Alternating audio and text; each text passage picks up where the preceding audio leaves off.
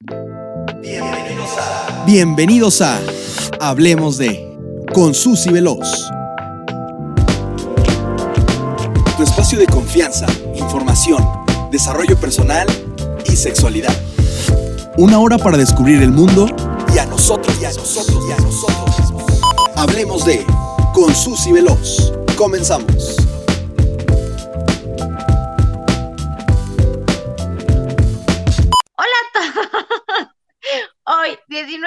Noviembre, comenzamos con un programa más de Hablemos de con Susy Veloz. Y hoy vamos a empezar con unos datos bastante interesantes y divertidos y comenzaremos mencionando que hoy se conmemora el Día Internacional del Hombre, ¿ok? Para que los digan, no, es que a nosotros nunca nos celebran, solo el Día de la Mamá y de la Mujer. Bueno, hoy es el Día Internacional del Hombre. Aunque les tengo una noticia muy curiosa que quiere que pues prácticamente ninguna organización lo eh, celebra ni lo clasifica de forma oficial. Aún así, se celebra en más de 49 países. Entonces, aunque no es oficial, sí se le celebra. Esto se empezó a celebrar a partir de, de 1999 gracias al doctor Jerome, Jerome, no sé pronunciar su apellido, la verdad, pero es el doctor Jerome Del de la Universidad de las Indias Occidentales en Trinidad y Tobago. ¿Y por qué buscaba eh, un día eh, conmemorar al hombre?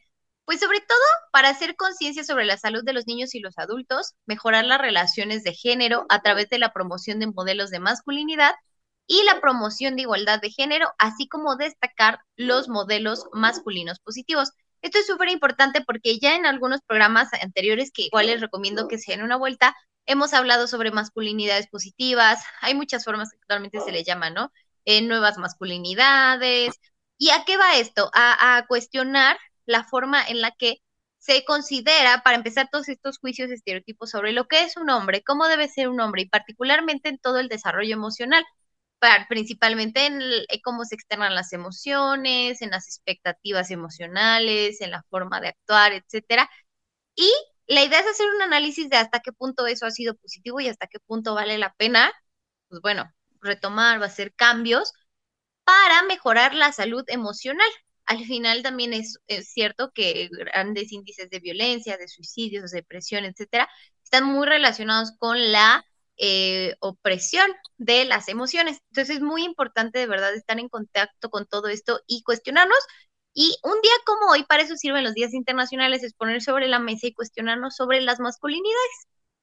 ¿Vale? Entonces, este es el primer dato interesante. Feliz día a todos los hombres y veámoslo de verdad desde este contexto de hacer algo por tener una mejor calidad de vida y una mejor expresión de nuestras emociones. Y otra cosa que esta me parece más curiosa y que aparte sí reconocida por la ONU, es que hoy es el Día Internacional del Retrete del retrete o de la taza del baño o del WC o así. Resulta que aproximadamente 4.200 millones de personas carecen de servicios de saneamiento y que estos sean gestionados de forma segura. ¿Por qué esto es importante? Pues nosotros, eh, si por ejemplo ustedes tienen internet en casa y están viendo este programa en este momento desde su smartphone o desde eh, una computadora o la pueden conectar a un todo este tipo de circunstancias, muy probablemente ustedes tengan una taza de baño. Y entonces no imaginamos siquiera nuestra vida, o para nosotros es como algo inimaginable el no tener una taza de baño. Sin embargo, debemos ser muy conscientes que de hecho es una circunstancia actualmente que muchas, muchas, muchas millones de personas viven y es un problema de salud. Lo que nosotros no nos damos cuenta es que al final, gracias al diseño y al tener un retrete en casa, pues todos los desechos y las bacterias, pues no convivimos con ellas realmente, existe un desagüe y evitamos, por ejemplo, los malos olores, evitamos eh, las infecciones, etcétera.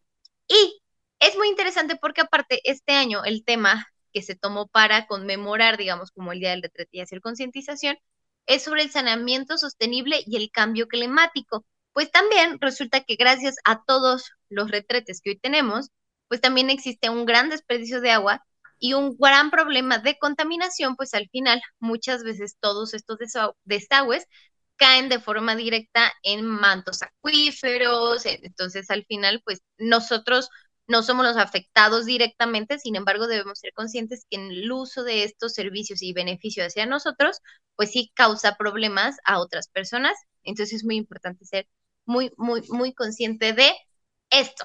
Y bueno, esos son los dos datos curiosos de hoy. Feliz día del retrete ahora que vayan a despedirse del día.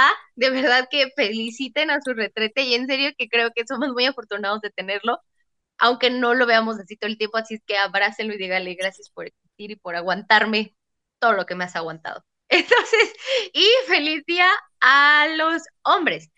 Y bueno, antes de comenzar con el tema que hoy nos atañe aquí, quiero agradecer infinitamente a Mayela Montero, coordinadora del Centro de Medios, y por supuesto a John Murúa, nuestro productor, por creer en mí y en la importancia de crear un espacio para la comunidad universitaria y el mundo en donde podamos hablar con seriedad y confianza, así como cercanía de temas relacionados con sexualidad y desarrollo personal. Así es que gracias por, pues, por darnos este espacio y, y, y permitirnos pues hablar de todas estas cosas. Y bueno, yo les preguntaré antes de comenzar, ¿creen que exista una diferencia entre una aventura y una relación de amantes? Tin, tin, tin. Amor prohibido, murmuran por... Así, exacto. ¿Qué tiene lo prohibido que es tan atractivo? ¿Por qué es tan atractivo? Naturalmente somos fieles. Aquí vamos a hablar sobre infidelidad. Para hablar sobre este tema nos acompaña Alma Erika Jasso Valdés. Ella es psicoterapeuta, es licenciada en psicología por la Universidad Autónoma del Estado de México y tiene una maestría en psicoterapia psicoanalítica, egresada del centro ELEIA en Plantel Sur, Sur, Ciudad de México. Así es que, Alma, bienvenida. Hola, muchas gracias, buenas noches, ¿cómo están? Buenas noches, pues muchas gracias por estar aquí. Yo muy emocionada, la verdad, de... Yo tengo que decirles a todos los que nos escuchan ahora o ven el podcast que la mayoría de los especialistas yo los conozco en el programa. Para mí me que es un honor, pues, conocerte, estar aquí, que podamos compartir, pues, unos minutos y que nos puedas compartir, pues, todo lo que lo que tú vives, lo que sabes y pues que nos invites mucho a reflexionar. Así es que cuéntanos un poquito de ti. ¿Quién es Alma? Pues mira, Alma este, es una chica, una mujer independiente, muy activa, o sea, le gusta como generar muchas eh, cosas buenas, ¿no? En las personas. Eh, me dedico mucho, eh, yo creo que desde, desde que salí de la, de la, de la carrera y entré como a esta cuestión práctica, clínica, pues a este trabajo totalmente clínico, ¿no? Con, pacientes. No, no me he desempeñado como en otras áreas, que no sé si eso es como también un conflicto, como otra situación que, que sea eh, en contra mía, pero mira, me siento muy contenta con el trabajo que hasta ahorita he realizado con los pacientes. Eh, por lo regular trabajo a pacientes adultos, adolescentes y eh, algunos niños, ¿no? Como con temas específicos. Eh, la práctica clínica es como muy, muy amplia, eh, no es como un tema pues como que en general o en específico. Y, bueno, también estuve trabajando siete años en un programa que es violencia de género, violencia familiar y de género.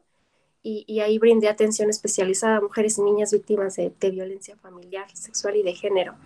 Entonces, eh, este proyecto lo dejé apenas recién en, agosto de este año para dedicarme ya por completo a la práctica clínica, que déjame decirte que, no se escapa mucho, ¿eh?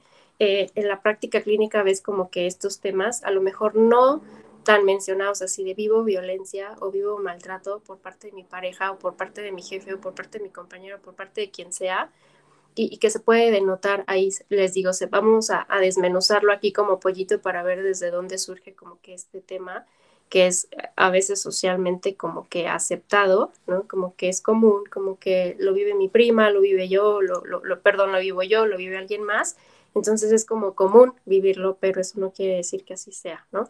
Y bueno, te digo, eso lo dejé apenas como en agosto, específicamente la atención especializada a mujeres y niñas dentro de, la, de una institución de gobierno, y bueno, para dedicarme a la, práctica clínica, que te digo, es como eh, pues mi objetivo principal, eh, desempeñarme ahí en este campo.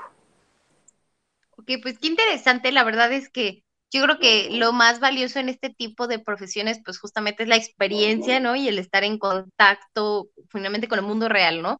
La, la teoría dirá una cosa y las estadísticas que encuentras en un libro dirán una cosa, pero al final hasta estar ya en campo y estar viendo, ¿no? Todo lo que ocurre realmente, seguro tú podrás empezar a notar ciertos patrones, o sea, realmente creo que ahí es donde está lo, lo valioso y lo que puede aportar. Entonces, hablando del tema que nos reúne hoy, ¿qué onda con la infidelidad? ¿Qué es la, o sea, cómo, cómo clasificamos la infidelidad? ¿Qué pudiese ser la infidelidad? ¿Qué onda? Pues mira, la, infidelidad yo creo que tiene muchos significados. Eh, yo creo que depende de cada persona y de cada pareja. Eh, al mismo tiempo que tiene muchos significados, yo creo que tiene muchas manifestaciones, ¿no?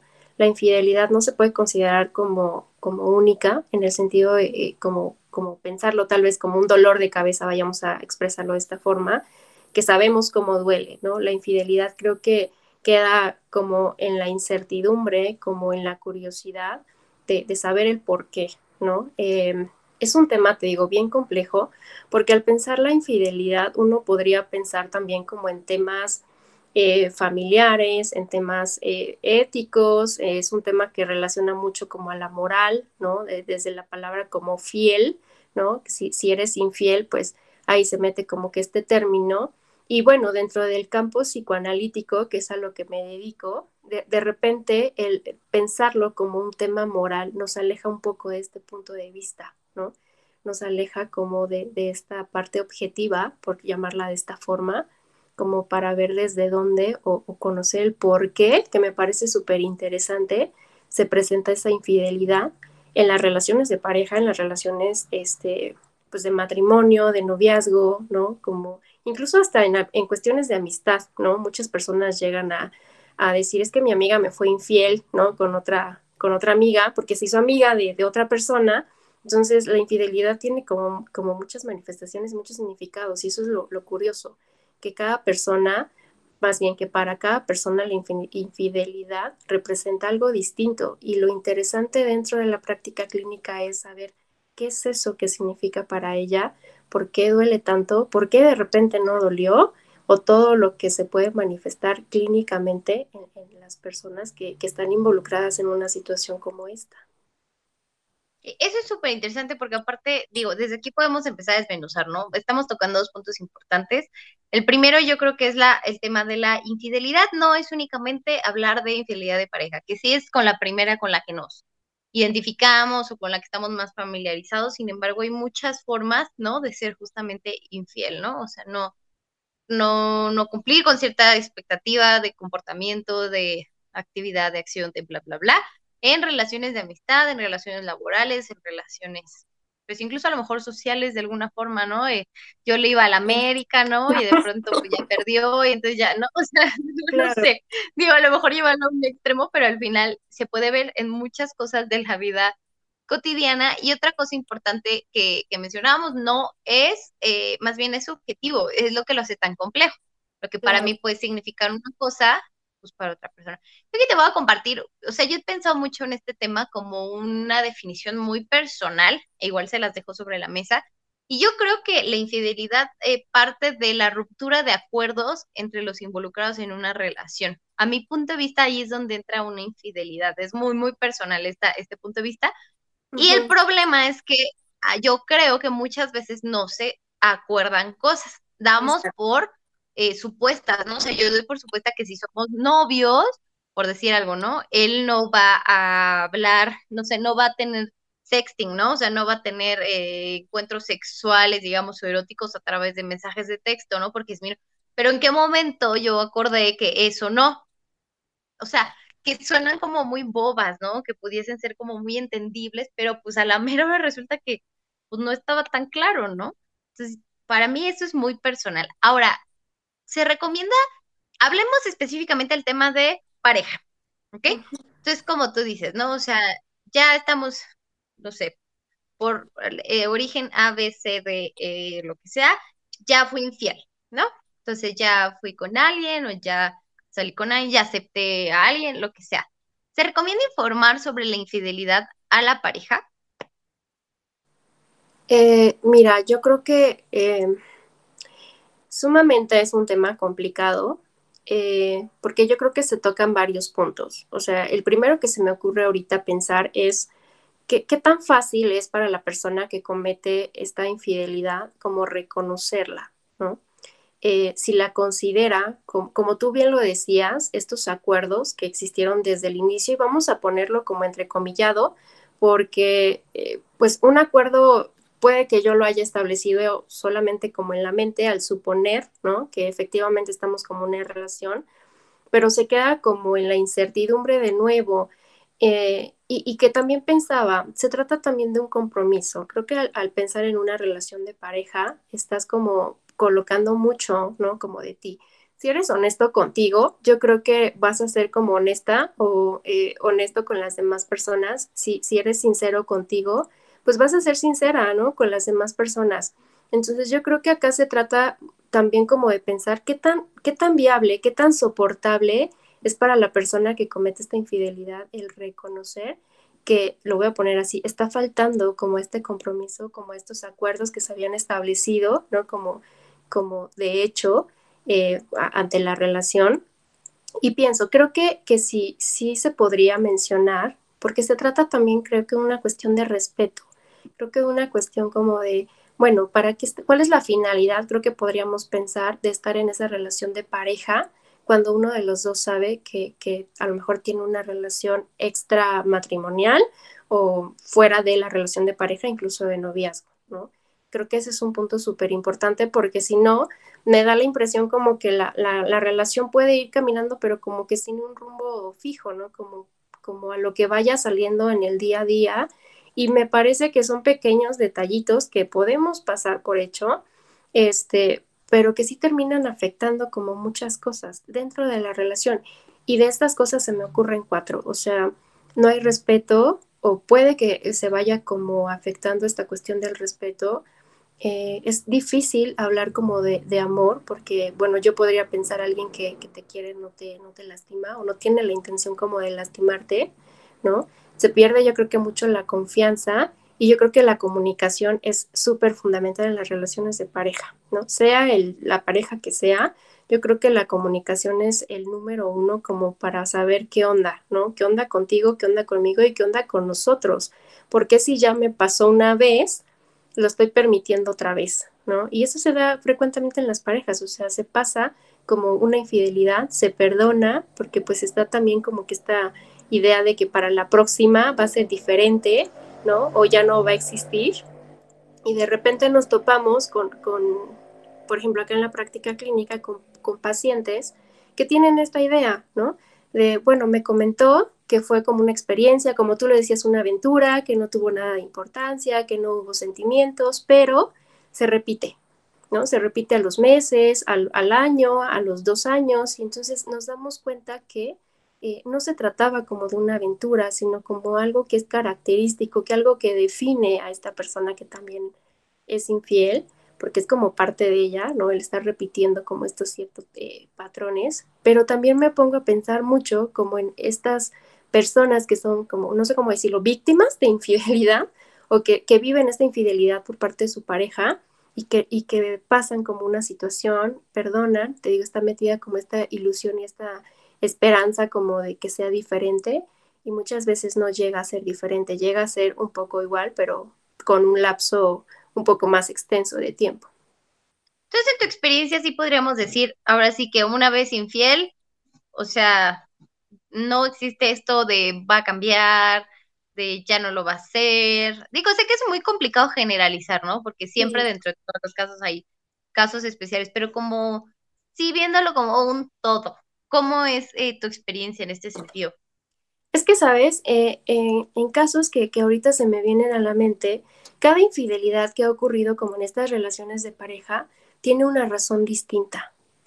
Entonces, eh, es como, como no se puede prevenir o no se puede evitar, diciéndolo así como muy aventuradamente, una infidelidad, porque tal vez el motivo que yo tuve hoy para ser infiel a mi pareja en seis meses va a ser distinto, porque Ah, bueno, a los seres humanos nos mueve el deseo, es como el motor principal para funcionar, ¿no? Si no nos movemos, pues estamos así como muertos. Y, y, un deseo, pienso, pues nos lleva a satisfacer necesidades, ¿no? Y si mi necesidad ahorita es algo en específico y no tiene que ver con mi pareja, pues yo voy a buscar cómo satisfacer esa necesidad. Y no me refiero a necesidades sexuales, eso es súper importante también aclararlo como en estas cuestiones de infidelidad, porque puede que con mi pareja esté en un estado pleno, este, padrísimo, eh, viviendo mi sexualidad, y, a lo mejor lo que estoy buscando es algo como más emocional, como más de compañía, como más de amor, más como más de cariño, ¿no? Entonces, eh, lo pienso de esta forma, eh, que es como distinto y, y, no sé, me podría ser como muy aventurado decir que no se podría repetir, porque al hablar te digo de necesidades, es como muy, muy meterme al mar y, saber que no me va a llegar una ola en cualquier momento. Eso está súper interesante. Y fíjate que ahorita que decías justo eso, encontré una, una autora que eh, diferenciaba entre eh, una aventura y una relación de amantes. Y justo clasificaba, ¿no? Y decía que una aventura se refiere a una, pues sí, algún encuentro casual. Aquí sí muy específicamente sexual, ¿no? Un encuentro casual, generalmente pues, no planeado, ¿no? Que se dio, se dio porque salimos y estábamos tomados, se dio porque se dio. De alguna forma se pudo dar y ocurrió, no estaba planeado y no vuelve a ocurrir. O sea, al final es como ella termina una aventura, ¿no? O sea, ocurrió en ese momento, fue emocionante, diferente, secreto, prohibido, lo que sea, y ya.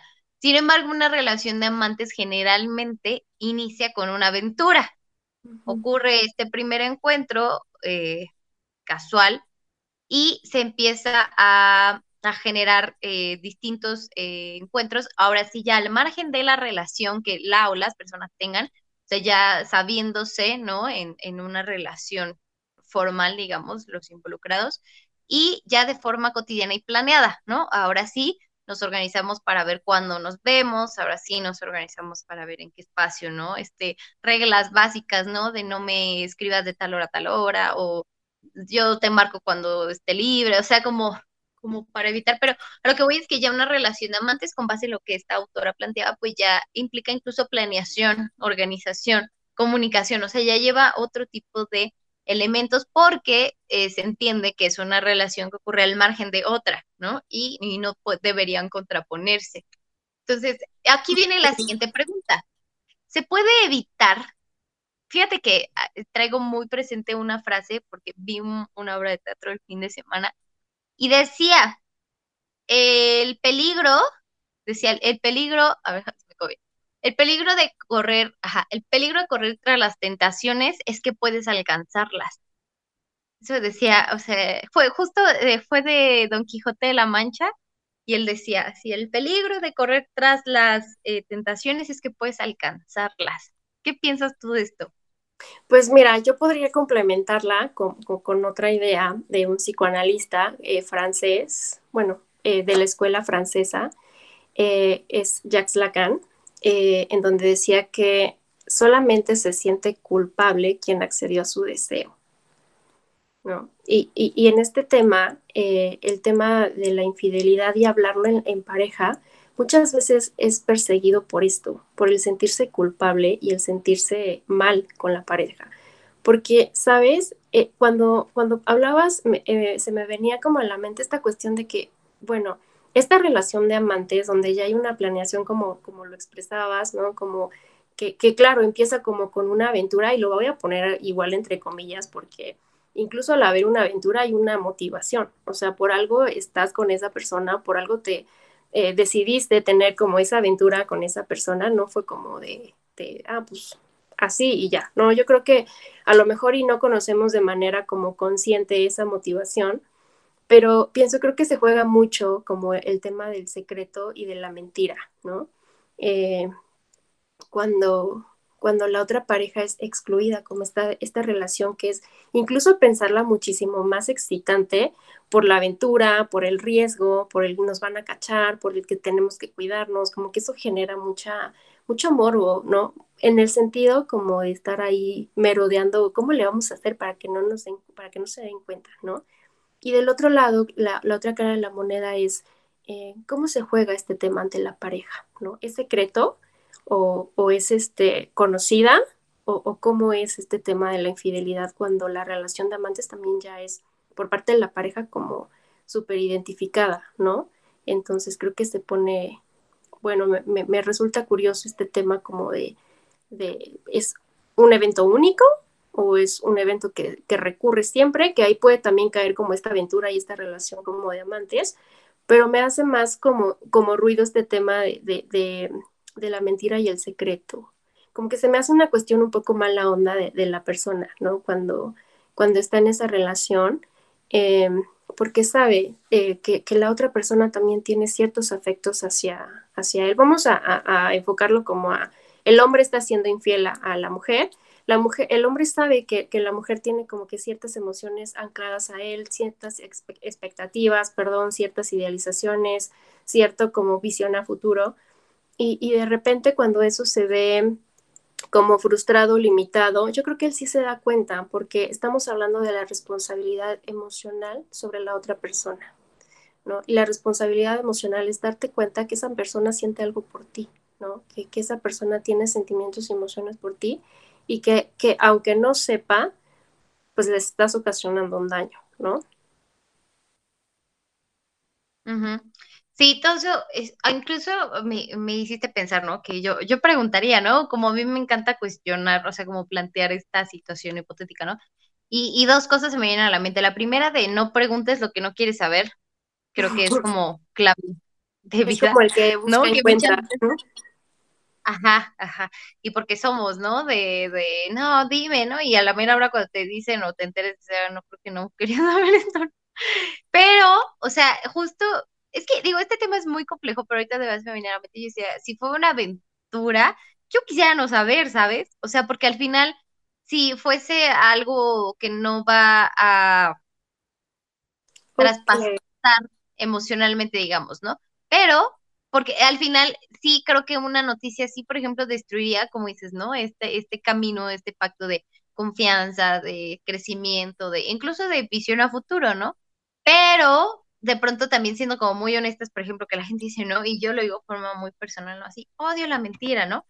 Entonces es como esta ironía, ¿no? O sea, realmente, pero realmente quieres saber, ¿no? O sea, o hasta qué punto quieres enterarte y quieres lidiar con las cosas, ¿no? Porque realmente el saber, ya no puedes ignorar lo que sabes y te obliga a tomar una postura, la que sea. Eh, aquí se da mucho como, como de repente este este conflicto en las personas, como de no querer saber, y lo digo como conflicto porque precisamente se ponen como muchos temas sobre la mesa para pensar.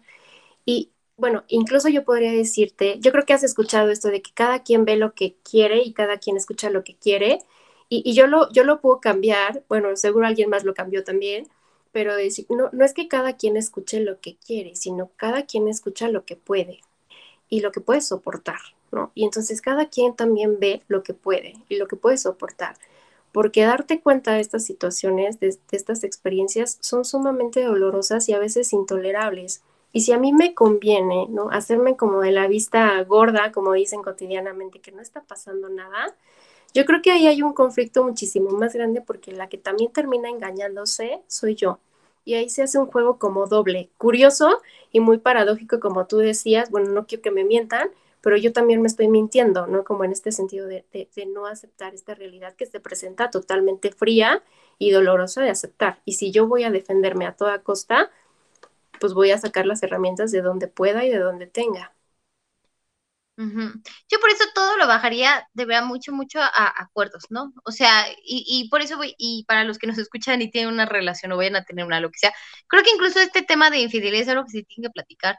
O sea, ¿qué va a pasar? ¿Sabes? O sea, ¿hasta qué punto, no? Porque hay gente, por ejemplo, que sí dice, no, pues que se manden mensajes eróticos con alguien, ¿no?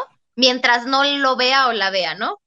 Entonces, bueno, ok, para eso, para ellos, ese es su acuerdo, ¿no? A lo mejor sí puedes mantener, ¿no? Ese tipo de mensajitos mientras no se materialice, por decirlo, ¿no? De alguna forma.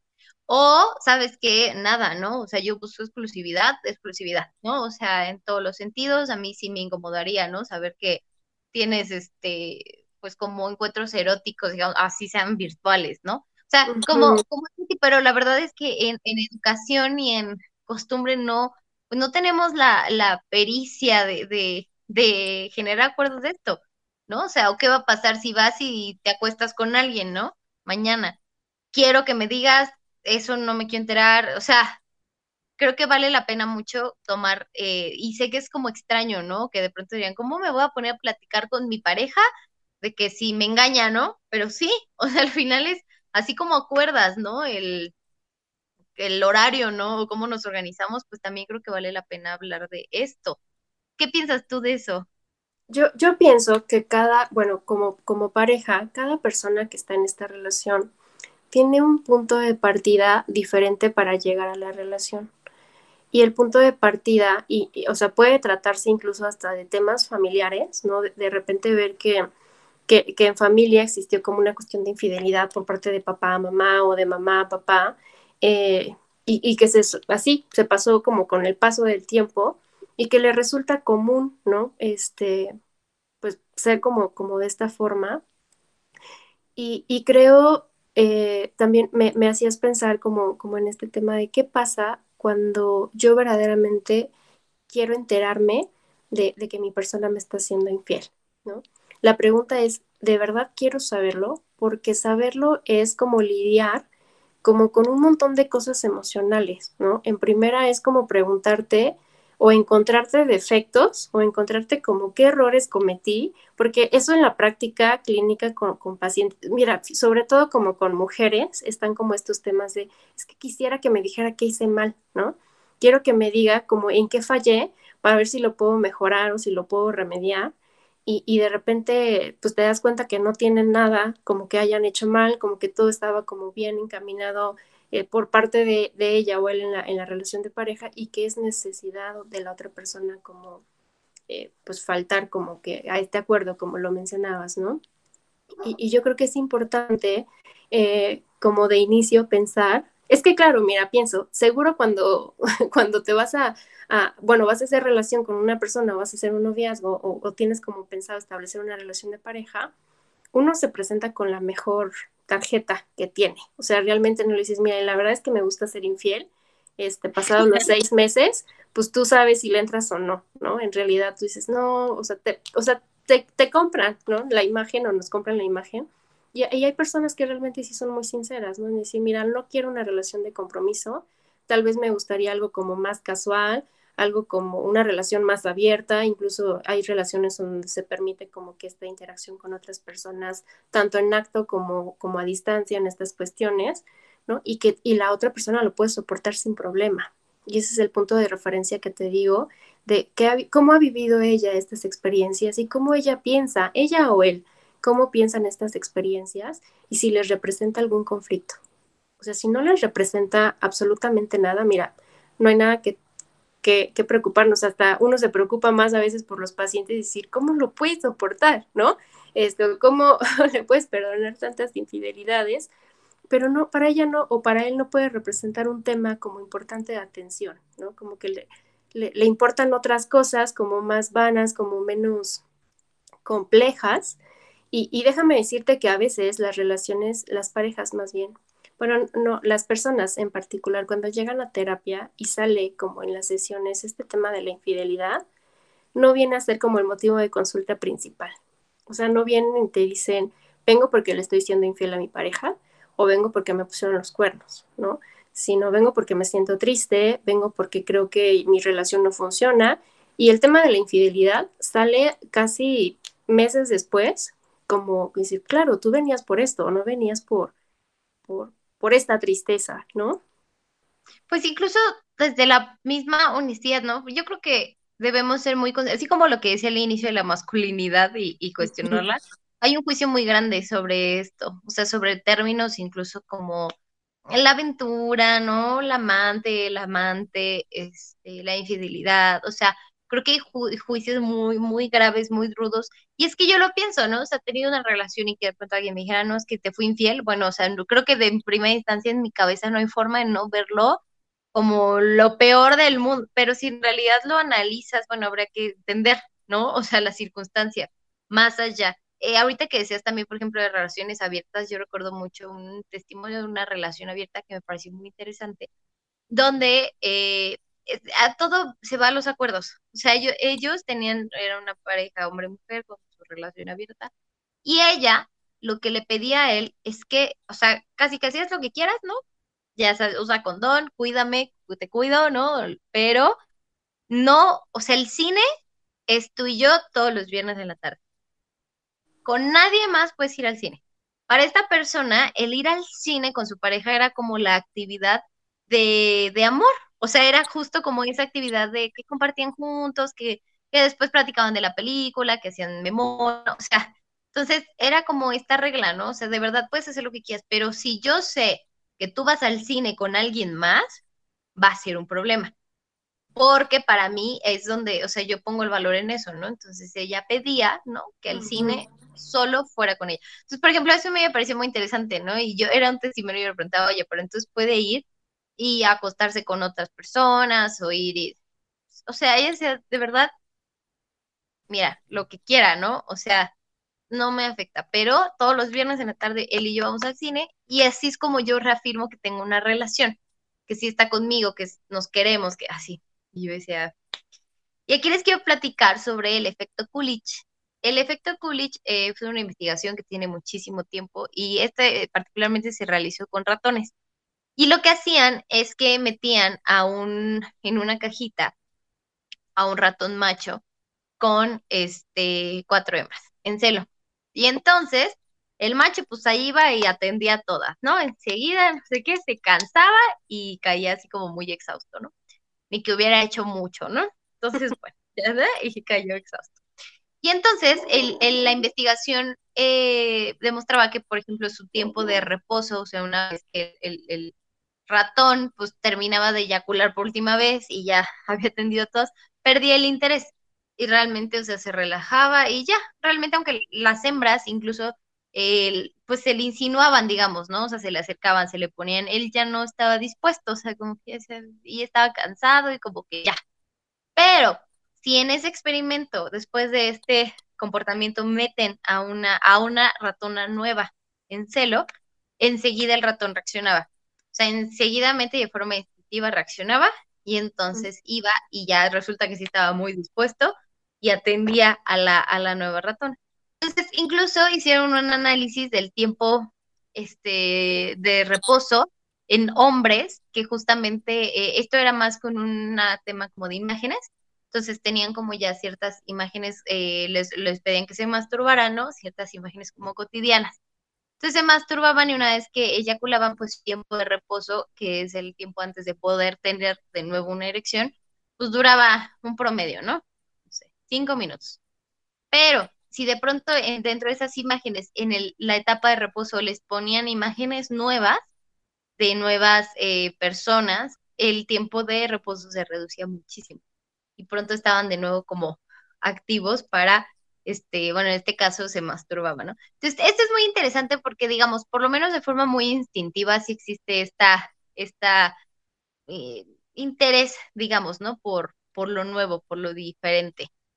Y bueno, ese es como un dato curioso, que digo, más allá de esto son pues finalmente animalitos, ¿no? Que la verdad es que a pesar de que nosotros somos bastante animalitos, también tenemos algo que es la, la conciencia, los acuerdos, el pensar.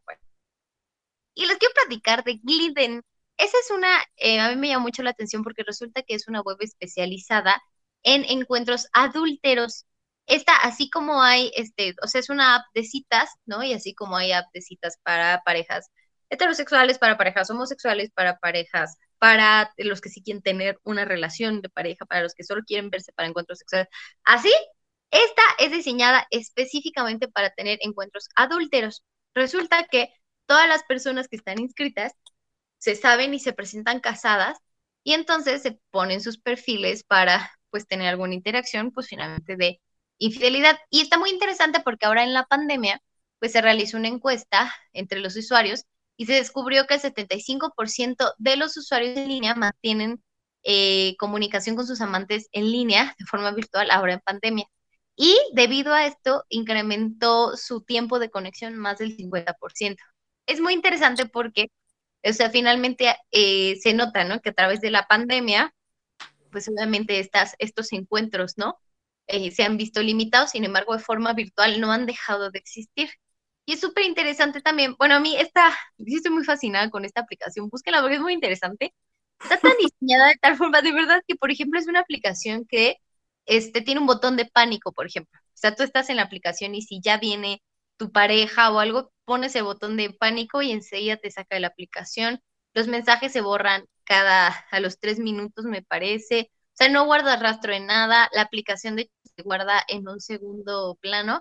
Entonces, aunque la persona o quien sea que analice en tu, en tu teléfono, eh, por ejemplo, las no le va a encontrar, las fotos que se envían se guardan también en segundo plano. O sea, realmente es una, una aplicación muy interesante pensada para relaciones adúlteras y me pareció a mí una cosa interesante. Y ya para terminar de mis datos curiosos y dejar de interrumpir a Alma, resulta, resulta que el 63% de los latinoamericanos ha sido infiel alguna vez. O sea, estamos hablando en porcentaje, la verdad es que bastante alto.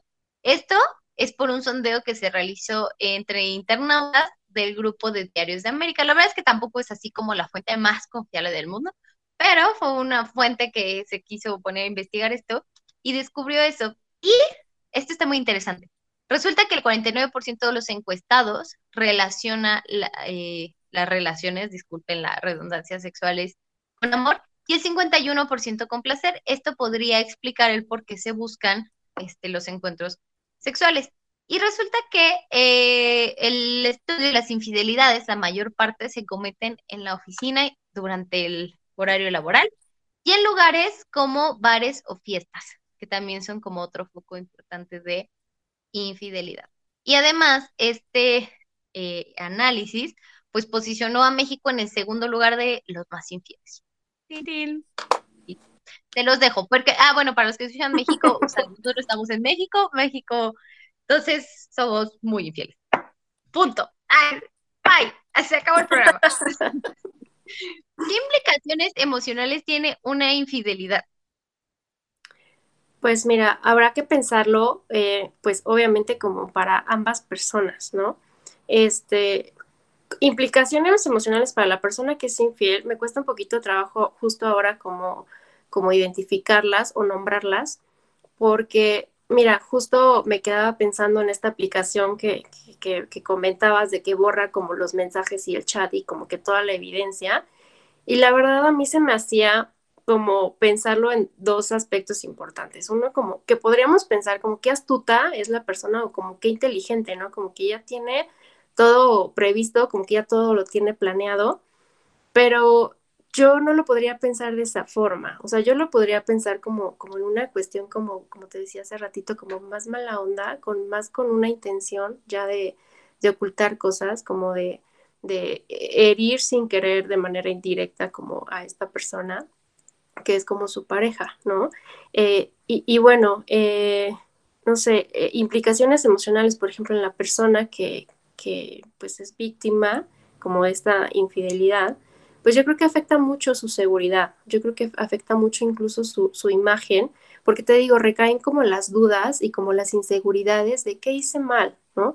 O en qué fallé, o qué tengo que mejorar, o por qué yo. Y creo que se mueven dos, dos temas también súper eh, curiosos, que es como la, la envidia que me provoca y el celo que me, también me provoca como, como esta relación, porque al final de cuentas estamos hablando como, como una triangulación, ¿no? Entre mi pareja, yo y alguien más. Entonces es como decir, ¿por qué ella sí o por qué él sí y por qué yo no? ¿no? Y eso fomenta muchísimo como la inseguridad, como las ansiedades, las angustias y el celo, ¿no? Como de realmente querer perder a esa persona o no. Y ahí es un tema súper complicado a veces en las parejas, porque es a toda costa querer conservar esa pareja que, ya te diste cuenta que no va a dejar de ser infiel, ¿no? Como dicen, pues es que mi, mi, mi marido es como de ojo alegre, ¿no? Como, como dicen de repente.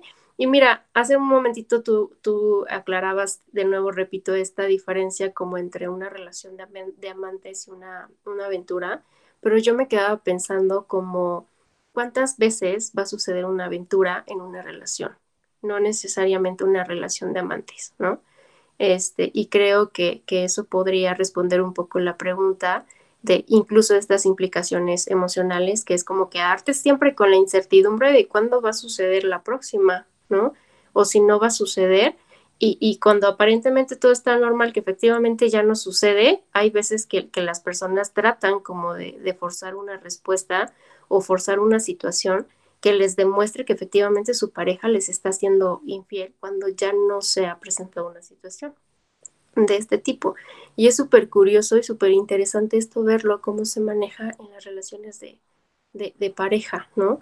Este, pero te digo, más como implicaciones emocionales eh, en, la persona que comete la infidelidad, no las, no, no veo como este arrepentimiento, a menos de que sí, efectivamente sea una vez, se reconozca como el error y diga, ok, te voy a pedir perdón porque sé que jamás lo voy a volver a hacer.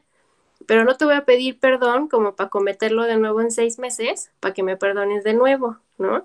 Este, yo creo que ese es un tema de, sinceridad ahí y de compromiso. Y del otro lado, yo creo que así queda devastada totalmente la persona cuando le afecta la infidelidad. Porque como tú bien lo decías, hay personas que dicen, bueno, pues mientras no vayas al cine con ella, pues yo, mira, no tengo problema para nada.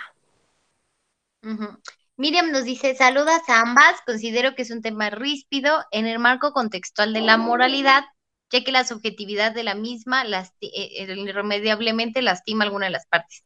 Pues sí, o sea, sí es cierto que al final hay alguien que, que puede salir herido por no compartir ¿no? las ideas. Y también dice, la mentira no es una opción fortuita, es una elección que infiere decisión. Pues sí, o sea, yo decido no mentir, yo decido fingir, yo decido no ser honesto, como decimos, ¿no? Claro. Aquí es, eh, yo creo que me gustaría terminar como el programa diciendo, bueno, preguntándote cómo se recomienda o qué se recomienda hacer ah.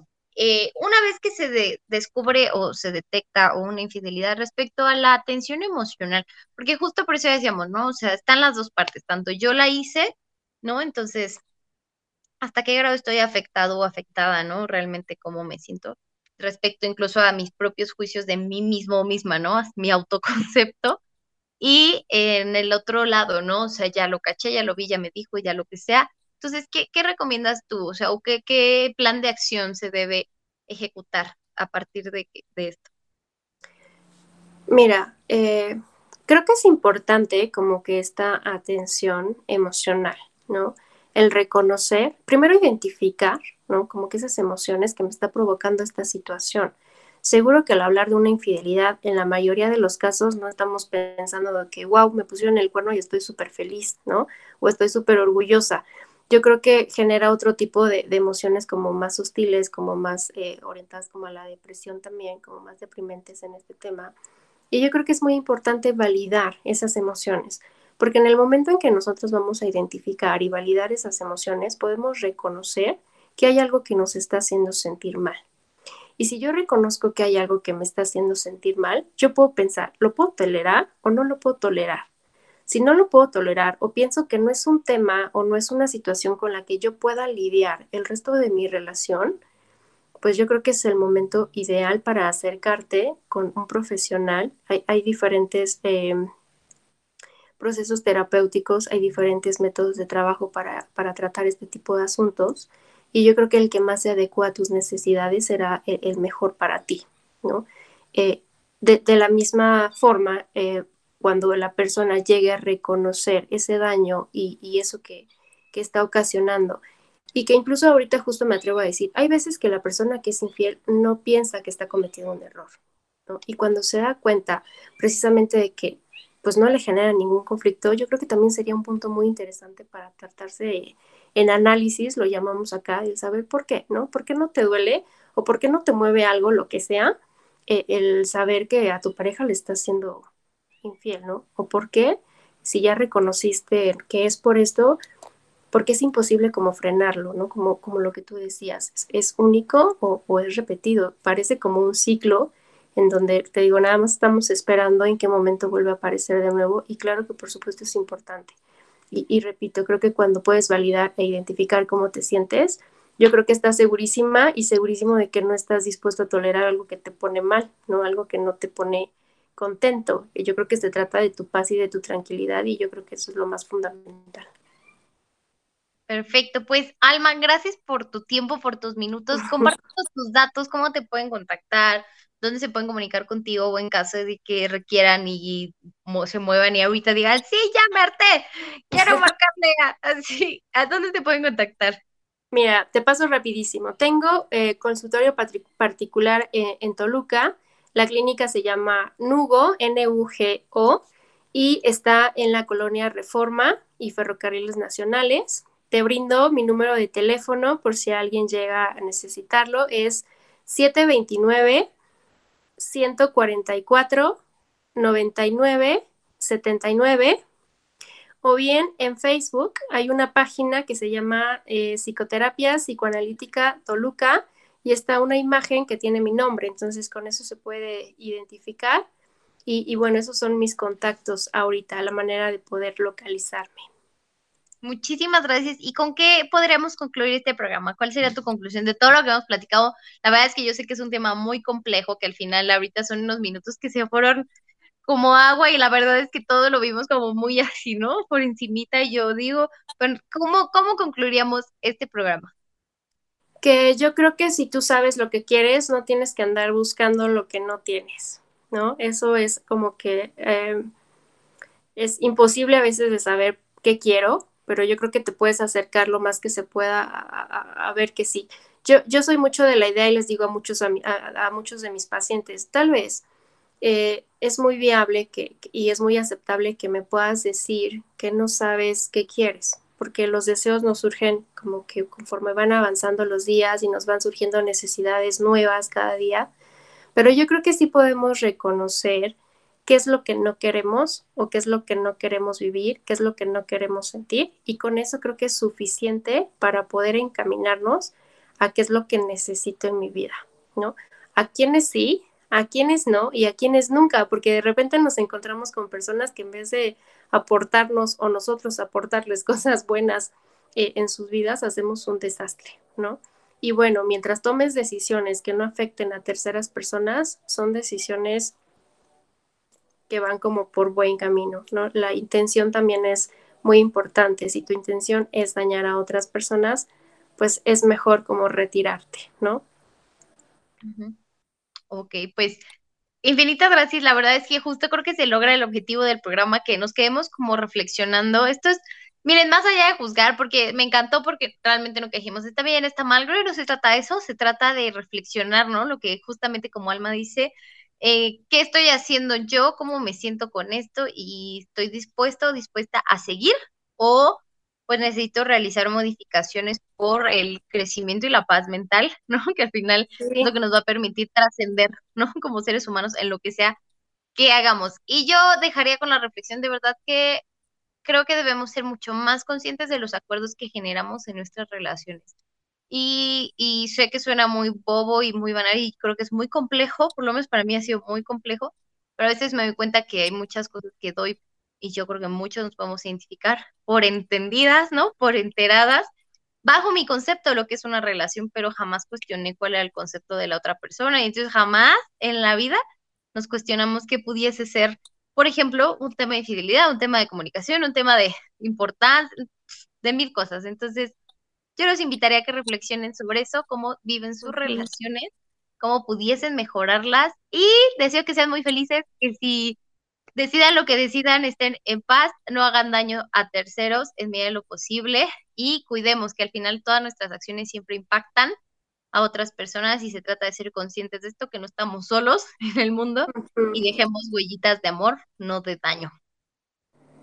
Así es que gracias a todos nos vemos el siguiente jueves en un programa más de Hablemos de con sus Gracias, Alma, de verdad. No, gracias a ustedes. Esto fue Hablemos de Hablemos de tu espacio de confianza, información, desarrollo personal y sexualidad. Nos conectamos la próxima semana aquí en Radio Congeladora.